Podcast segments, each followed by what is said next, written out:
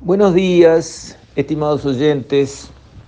Quisiera referirme hoy a los eventos que se produjeron en torno a, digamos, la conmemoración del Día de la Independencia, el 25 de agosto en Florida.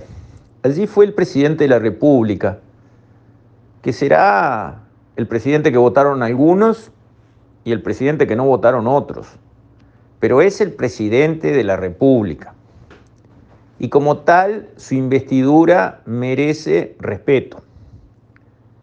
Y yo creo que la actitud de algunos manifestantes que salieron de lo que corresponde, que es, bueno, presentarse con carteles y, digamos, en una manifestación reclamando algún asunto que les preocupa, y eso es válido, hubo grupos que cruzaron la raya de insultar al presidente. Eso sencillamente es inaceptable, es un delito. No se puede insultar al presidente. No se puede insultar a nadie. Pero de la misma manera que yo sostengo que está prohibido insultar a un policía, está prohibido insultar con epítetos groseros, como asesino, vende patria, cualquier cosa. No, no, hay una falla en el sistema. Cuando alguien se sale de línea, para eso están las fuerzas de seguridad. La policía debe ir y prenderlo y llevarlo a presentarse frente al juez. De una, sin dudar. ¿Por qué? Porque eso está mal y le hace mucho daño a la sociedad entera. No hay que tolerarlo, no hay que aceptarlo, no hay que dejarlo pasar. Tolerancia cero con la violencia, incluida la violencia verbal. No se puede insultar al presidente. Se puede decir no estoy de acuerdo con sus ideas, no estoy de acuerdo con sus ministros, no estoy de acuerdo con sus iniciativas, me parecen nefastas por esto, esto, esto y esto. Sí, claro, eso es bueno para la democracia. Decirle patria a alguien así y otros insultos peores, eso es tóxico, negativo.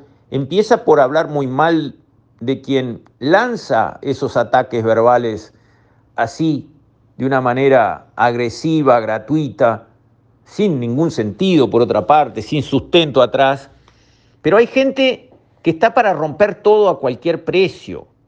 Y a esa gente, todos los uruguayos, la tenemos que frenar. No tenemos que tener vergüenza en decir, eso no lo vamos a tolerar.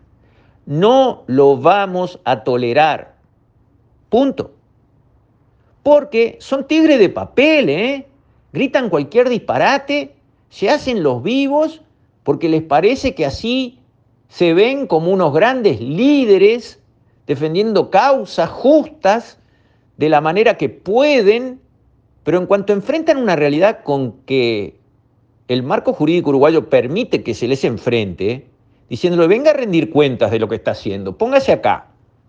Ah, se terminó, ¿eh? Se van al suelo y se esconden en un rincón, porque son así, son tigres de papel. En el fondo, grandes cobardes, grandes cobardes.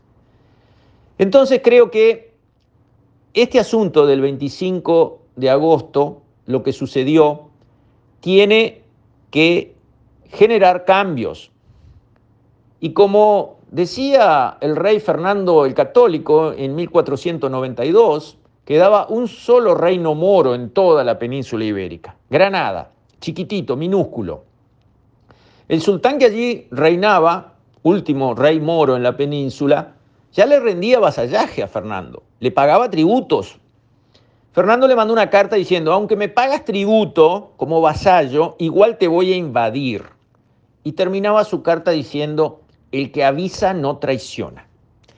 Creo que el presidente tiene que mover las fichas para avisar, que se comunique claramente, que no se tolerarán insultos destemplados de nadie en ninguna circunstancia y que quien proceda de esa manera será llevado ante la justicia para hacerse cargo de sus expresiones. Que las demuestre y las pruebe si es que tiene con qué o que cargue con las consecuencias de decir falsedades y ofensas gratuitas. Avisa para no traicionar. Y que vaya muchas veces el presidente a muchos actos, me parece muy bien. Pero que cada vez que alguien levante la voz para decir un disparate de ellos, la policía lo tome y lo conduzca. De una, sin que le tiemble el pulso a nadie, porque así construimos convivencia, así hacemos ciudadanía, así defendemos el respeto que todos tenemos que tener entre nosotros. ¿Cómo es posible que se tolere ese tipo de actitudes y que todo quede como está? Yo no lo comparto, me parece un disparate. Si yo fuese presidente no hay chance, ¿eh? No hay chance, de ninguna manera. Al que le gusta bien y al que no, ajo. Entonces, me parece que la lección fue valiosa. Y lo importante es que se movilicen los mecanismos legales adecuados para impedir que nunca más se repita.